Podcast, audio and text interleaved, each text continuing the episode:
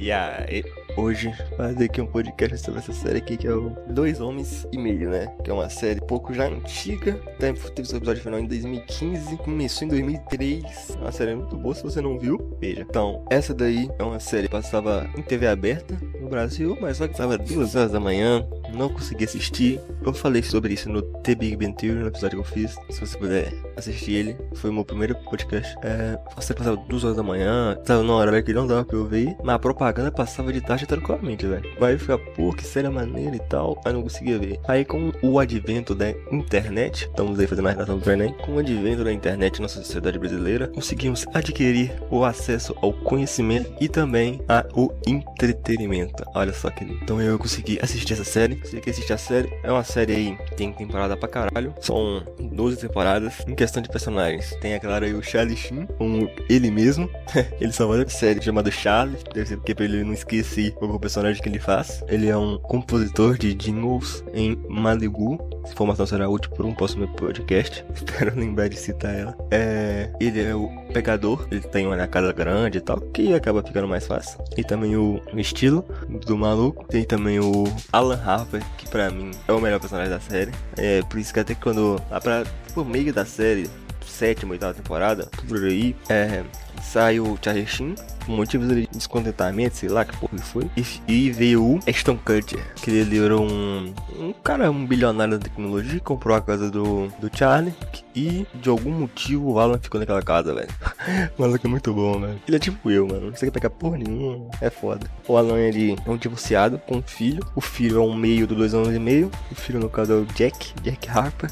Que o Jack Harper é interessante, mano. Né? Que não o Jack Harper, é o ator dele, é o Angus T. Jones ele depois se arrependeu do que ele fez na série. Ele detesta ser se arrependeu. Eu acho que ele doou dinheiro, alguma coisa assim. Foi uma parada louca, mano. O cara se arrependeu de ter feito a série. E recebia muito dinheiro por episódio, velho. Acho que. Não sei se doou, porque. Hum, ele até saiu depois da série. Que eu acho que foi depois que ele virou. É.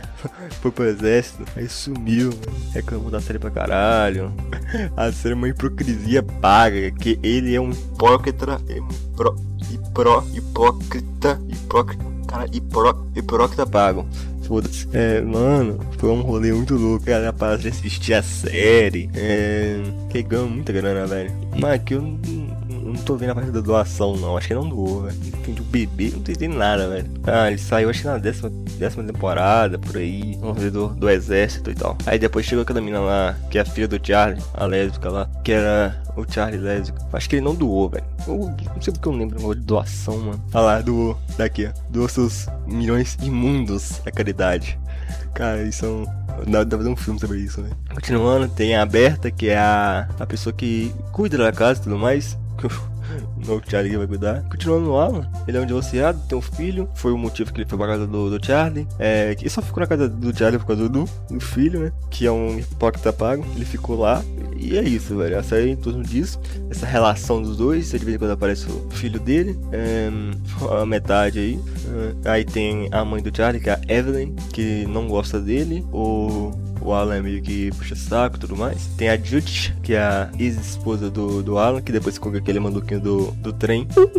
Lá, é, o cara grande do terra, acho que ele doutor alguma coisa. E o Alan é um, lembrei que agora, é quiroprata. É, então, acho que foi um dos melhores episódios que teve das melhores partes da série, que foi principalmente tipo parte dele, que foi a, a, a época que ele tava é, arrecadando o dinheiro da família pra abrir um consultório pra quiropratia.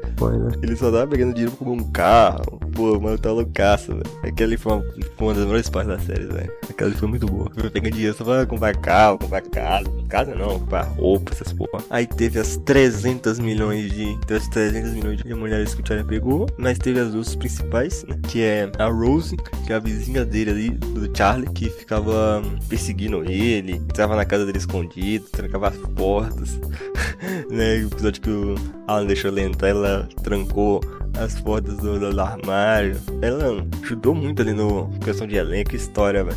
Boa. Teve também a mina que o Charlie ficou mais tempo, que é a Chelsea, né? Aquele time inglês, a Jennifer Taylor. Parabéns aí. Seu cara só pega a mina top, cara. Tem, tem, gente que tem o dom, velho. Não adianta. Pessoas têm dons, velho. Esse é um bom dom pra você ter. Aí depois, como eu disse, veio a filha dele, né? A filha do Charlie, que é uma lésbica. Acho que não posso falar os acontecimentos dessa parte, mas se quem quiser ver. Essa foi uma parte muito boa da série. É, a série ali, pelo meio do caminho, o Charlie saiu do elenco, né? Antes eram os dois homens e meio. Ele saiu da série e veio o Kutcher. O Kutcher continuou.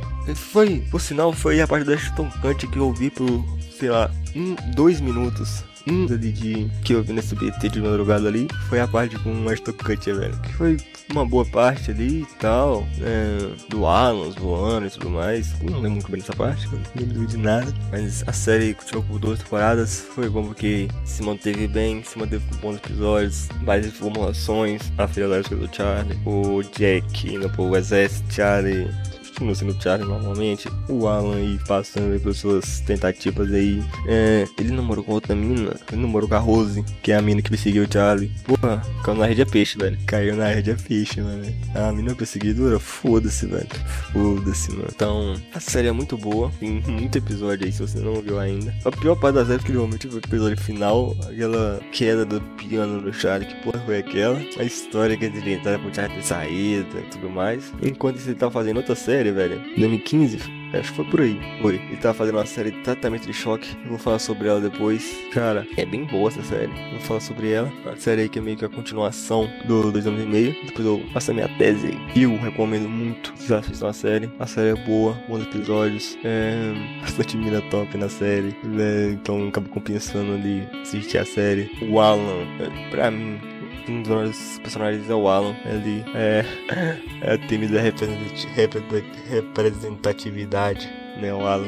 Eu não me importo muito com essa porra de representatividade, mas eu gosto da representatividade. É, o roteirista é muito bom. O roteirista dessa série é muito bom. Faz bons episódios. E aí tira tudo rolando demais, velho. Não sei porquê. É isso, se você gostou, assista a série. a série aí, deixa eu ver pela nota ali que eu dou de vez em quando. É, ela é uma série com 9,8 ali. É o mesmo nível do The Big Bang Theory. Não lembro mais do The Big Bang Theory, mas é isso. Obrigado por você acompanhou. Obrigado se você assistiu. Obrigado se você escutou esse podcast. Tá no YouTube, tá nos vídeos de podcast. Linkei em alguma descrição. É isso. Deixa seu like, inscreva-se no canal e valeu.